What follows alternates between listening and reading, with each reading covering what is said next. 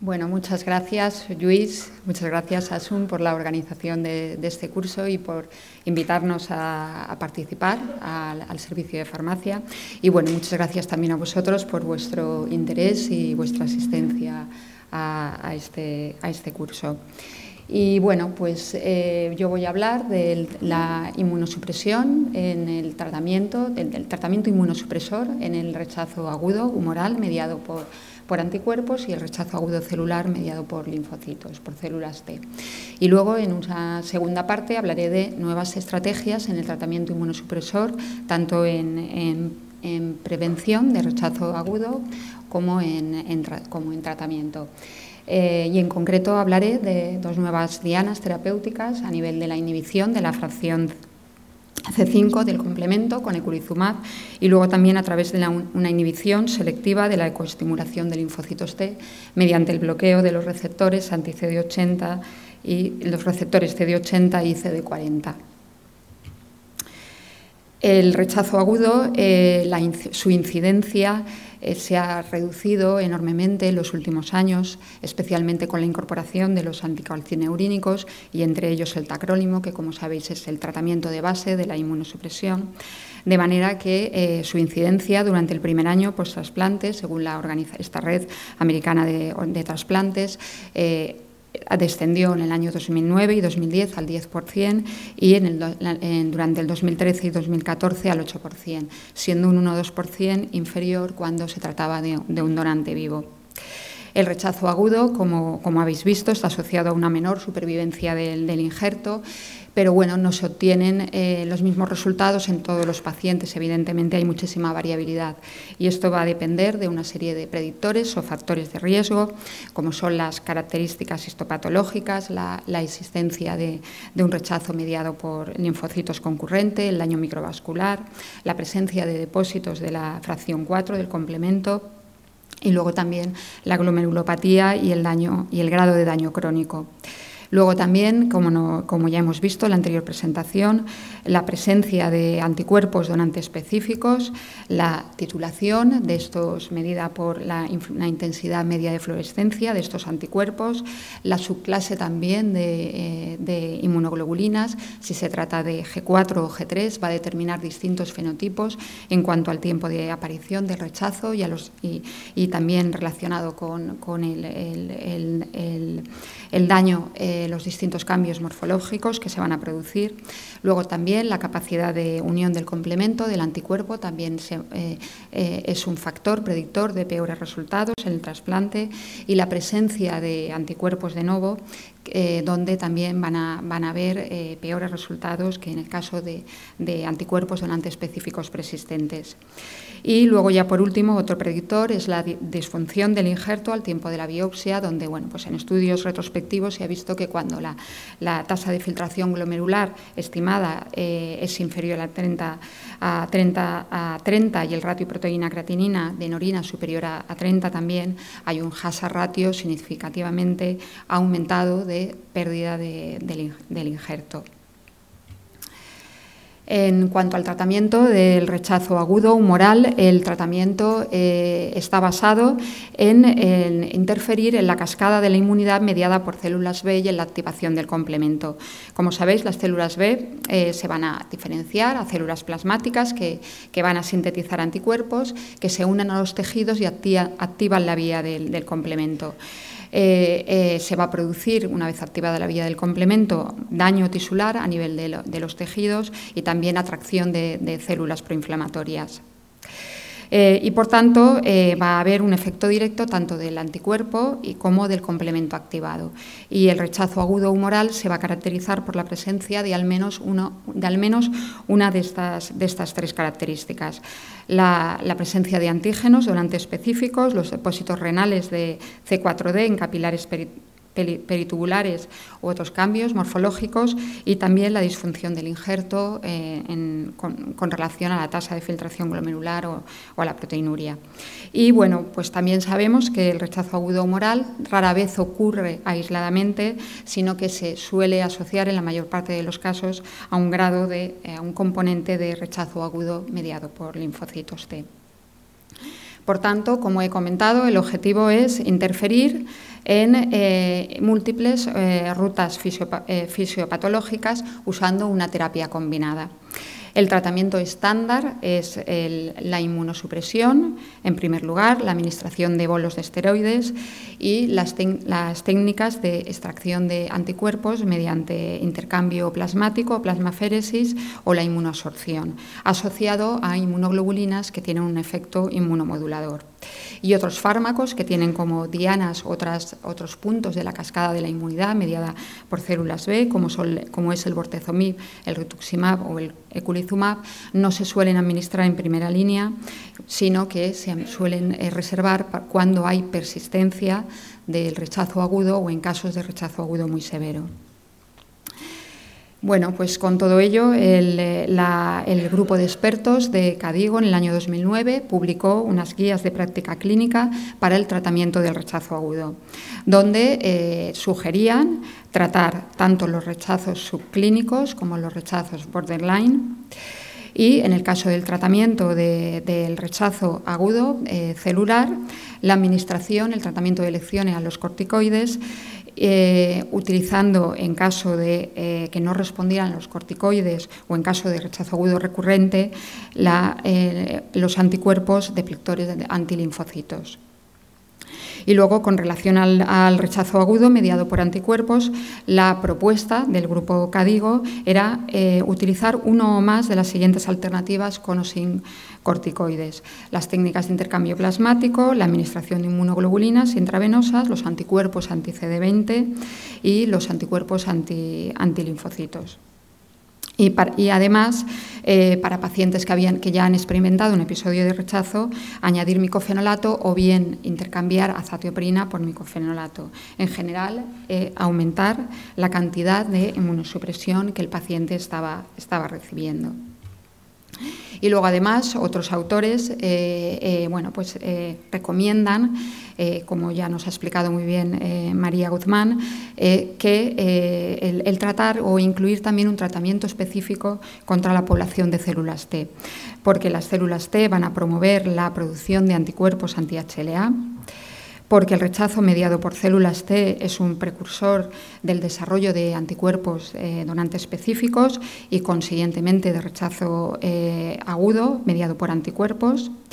Y luego también porque datos de estudios observacionales han sugerido un aumento de la supervivencia en casos de eh, rechazo agudo mediado por anticuerpos cuando el tratamiento incluía un tratamiento específico para depleción de las células T.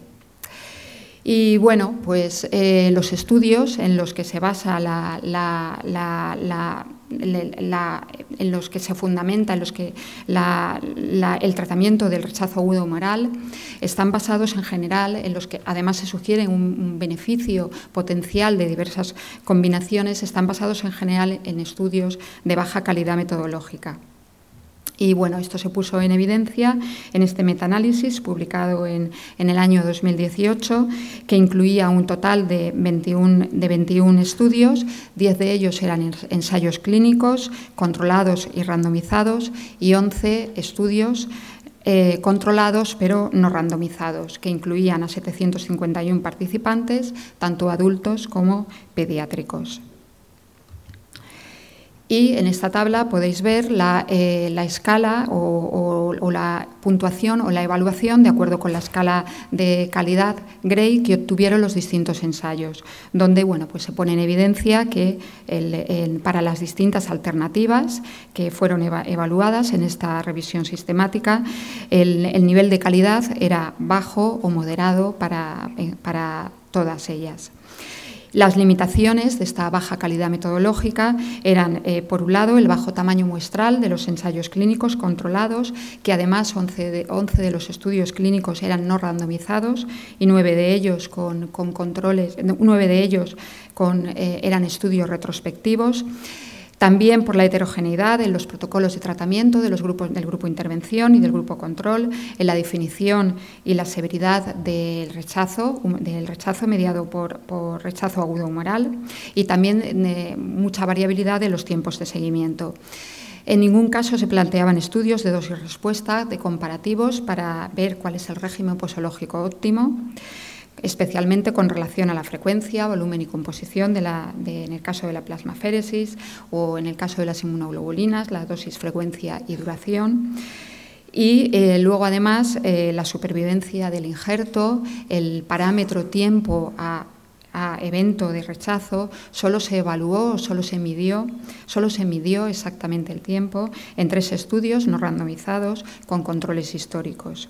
Y además los anticuerpos donantes específicos no había datos o, no se medían o no se presentaban, en, no se habían determinado en todos los estudios. Solo se pudo hacer, además, solo se pudo evaluar un efecto combinado para la, estrategia de extracción de anticuerpos para la variable supervivencia del injerto. En, con un total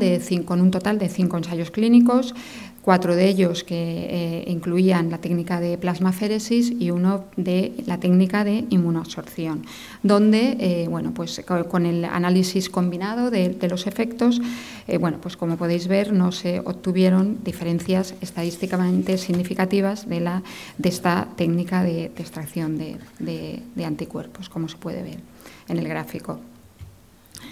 En esta tabla se representan los, resultados, los principales resultados en términos de para la supervivencia del injerto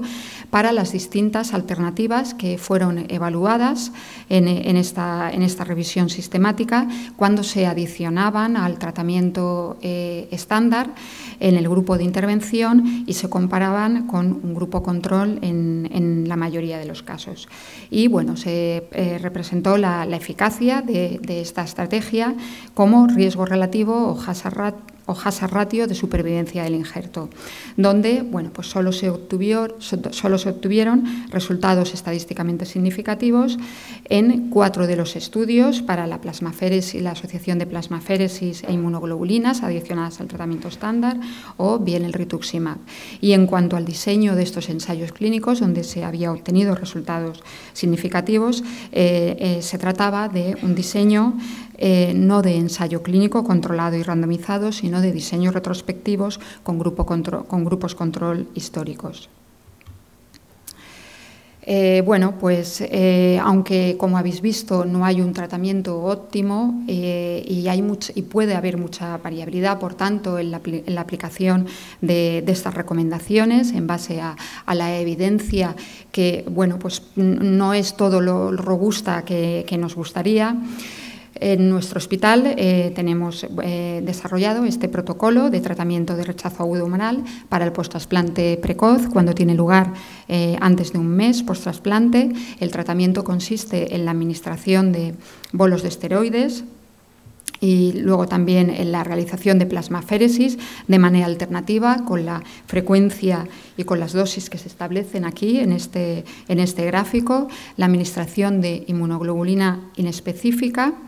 Eh, cada dos recambios de plasmaféresis, la administración también de, rituximab, una primera dosis y una segunda dosis posteriormente en función de la, de la subpoblación de, de linfocitos CD19. Y luego también, según la gravedad del componente, eh, del componente celular, eh, se, puede, se valora la indicación y la administración de timoglobulina. Eh, con relación a la inmunosupresión de, base, en, caso de cualquier otra pauta inmunosupresora, el paciente eh, recibe la terapia triple convencional y bueno, la, estrategia también es la de aumentar la inmunosupresión, de manera que si lleva triple terapia con azatioprina, eh, intercambiarla por micofenolato, en caso de triple terapia con ciclosporina, intercambiarla ciclosporina por tacrólimo. Si la tripleterapia lleva tacrólimo, se aumenta la inmunosupresión de las dosis de tacrólimo para garantizar la exposición y garantizar en, niveles un 20, un 25% superior a, lo, establecido en una, en, una situación previa. Y en caso de doble terapia, con anticalcineurínicos y antimetabolitos, eh, se añaden corticoides. En el caso del, tratamiento del rechazo agudo humoral en el posttrasplante tardío, por encima cuando tiene lugar un tiempo superior al mes posttrasplante, eh, además de la triple terapia convencional de inmunosupresión, se administran pulsos de esteroides, inmunoglobulina inespecífica, según indica el, el, gráfico. Y como segunda línea de tratamiento, como tratamiento de rescate, se administra rituximab y se mantiene también la plasmaféresis e inmunoglobulina. De la misma manera, se plantea la administración de, de timoglobulina si persiste el, componente de rechazo celular grave. Y como tercera línea, en el posttrasplante tardío, eh, eh, después de la, además de la plasmaféresis convencional, se, puede administrar bortezomib y en caso de, signos de microangiopatía trombótica o de síndrome antifosfolípido catastrófico o síndrome hemolítico urémico, eh, existe un protocolo para tratamiento con eculizumab. en este estudio se eh, presentan eh, resultados de la eficacia del tratamiento con inmunoglobulina eh, antitimocítica de conejo para el tratamiento del rechazo, del rechazo agudo en 108 episodios que son resistentes a glucocorticoides o bien que tienen un rechazo agudo severo. Se trata, en este caso o en este estudio, incorporan o tratan eh, episodios tanto de, rechazo mediado por células T como rechazo mediado por anticuerpos, como casos de, rechazos mixtos. Y bueno, como novedad eh, de este estudio es que el tratamiento de base inmunosupresor que llevan estos pacientes es un tratamiento basado en, en, en asociado con con, otros fármacos y no con, ciclosporina. En este gráfico, en el gráfico de la izquierda, se puede ver los datos de supervivencia del injerto para estos dos grupos de, pacientes tratados con timoglobulina para los resistentes a glucocorticoides y el rechazo agudo. Y en el gráfico de la derecha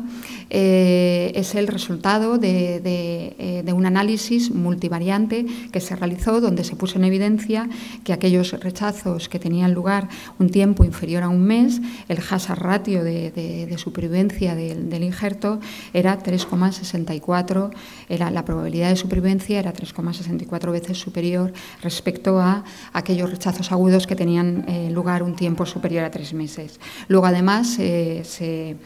evidenció que en aquellos pacientes que no, que no llevaban glucocorticoides, en el tratamiento de mantenimiento, tras el rechazo agudo, el hazard ratio de supervivencia del injerto también era estadísticamente eh, inferior al, otro grupo. Con relación a las, a las, nuevas estrategias en el tratamiento inmunosupresor, voy a hablar en primer lugar de eculizumab. Eculizumab es un anticuerpo que, según la fracción C5, del complemento eh, que impide la generación del complejo C5b 9 del complemento, del complemento terminal.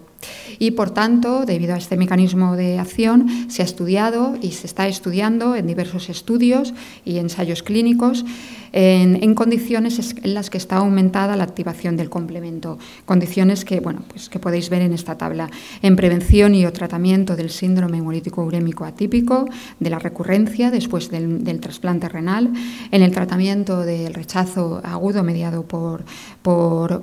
mediado por linfocitos después del, trasplante renal, en el tratamiento del rechazo humoral agudo en pacientes con alta, eh,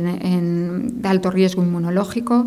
eh, y también en prevención de eh, la función retardada del injerto en caso de, daño isquémico por reperfusión y luego también en pacientes con historia de síndrome antifosfolípido catastrófico. en este estudio eh, bueno, pues, eh, eh, mm, que tenía como objetivo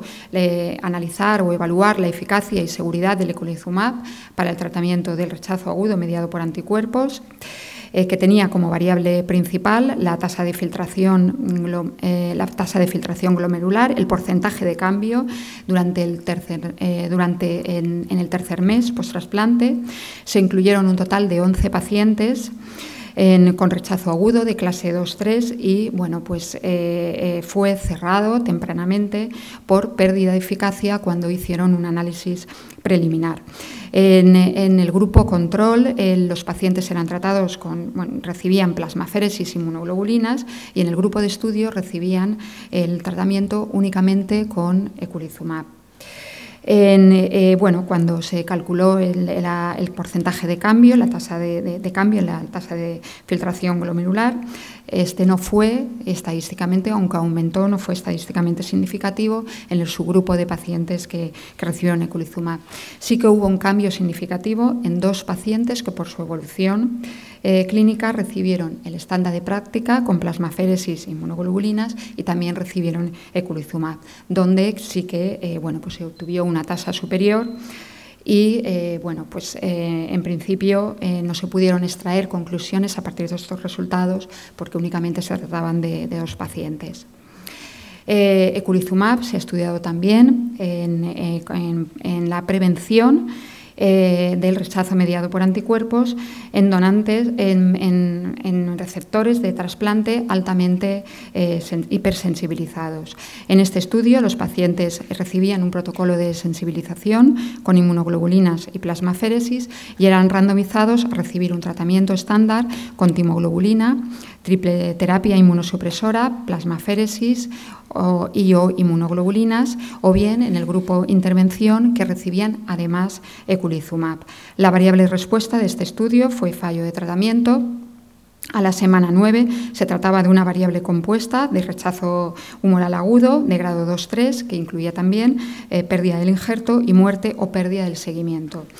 Cuando se realizó el, análisis, comparando este resultado, la variable principal entre los dos grupos, no se obtuvieron diferencias estadísticamente significativas y en un análisis posterior de sensibilidad, un análisis POSOC, donde se incluyó eh, además aquellos rechazos grado 1, sí que se obtuvieron entre el tratamiento, el grupo de intervención y el grupo control una diferencia estadísticamente significativa, lo que sugería un eh, beneficio potencial de la utilización de culizumab en estos pacientes eh, hipersensibilizados. con relación a Belatacep, Belatacep es un fármaco que ha sido evaluado también en, prevención del, rechazo eh, del rechazo del trasplante renal por su mecanismo de acción a nivel de eh, una inhibición selectiva de la coestimulación de linfocitos T. Se une al, CD86 e impide la eh, unión a su receptor CD80 y la señal coestimuladora de activación de linfocitos. Se han publicado dos ensayos clínicos, el ensayo clínico Benefit y Benefit S, con criterios ampliados para el trasplante. En ellos se estudiaba Belatacept utilizando dos dosis, una dosis más intensa y otra menos intensa o eh, ciclosporina asociada en ambos casos a corticoides, micofenolato y los dos grupos de Belatacep se asociaron a un mayor número de rechazos agudos y más severo. El, rechazo agudo, bueno, en el estudio Benefit, aunque no se obtuvieron resultados significativos en el Benefit Est, en el caso del, estudio Benefit, el rechazo agudo a los 12 meses fue del 22% y del 17% en los grupos con beta-tacet, frente a un 7% en el grupo con ciclosporina. Luego también eh, la tasa de filtrado glomerular en aquellos pacientes que recibían belatacet en el estudio Benefit fue superior, como podéis ver en este gráfico, donde bueno, pues en a la izquierda eh, eh, se puede observar la tasa de filtración glomerular en pacientes con rechazo y sin rechazo para los dos grupos de, de Belatacet frente a eh, la tasa de filtración glomerular que se obtuvo al mes 12 para ciclosporina. Y en, cuanto a la supervivencia del injerto o paciente, a los 36 meses no hubieron diferencias significativas entre, entre el Belatacet, los grupos de Belatacet y ciclosporina para ninguno de los dos estudios.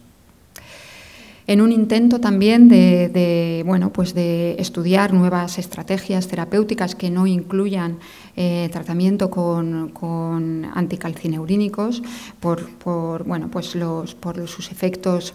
cardiometabólicos y por la nefrotoxicidad que tienen este, este grupo de fármacos.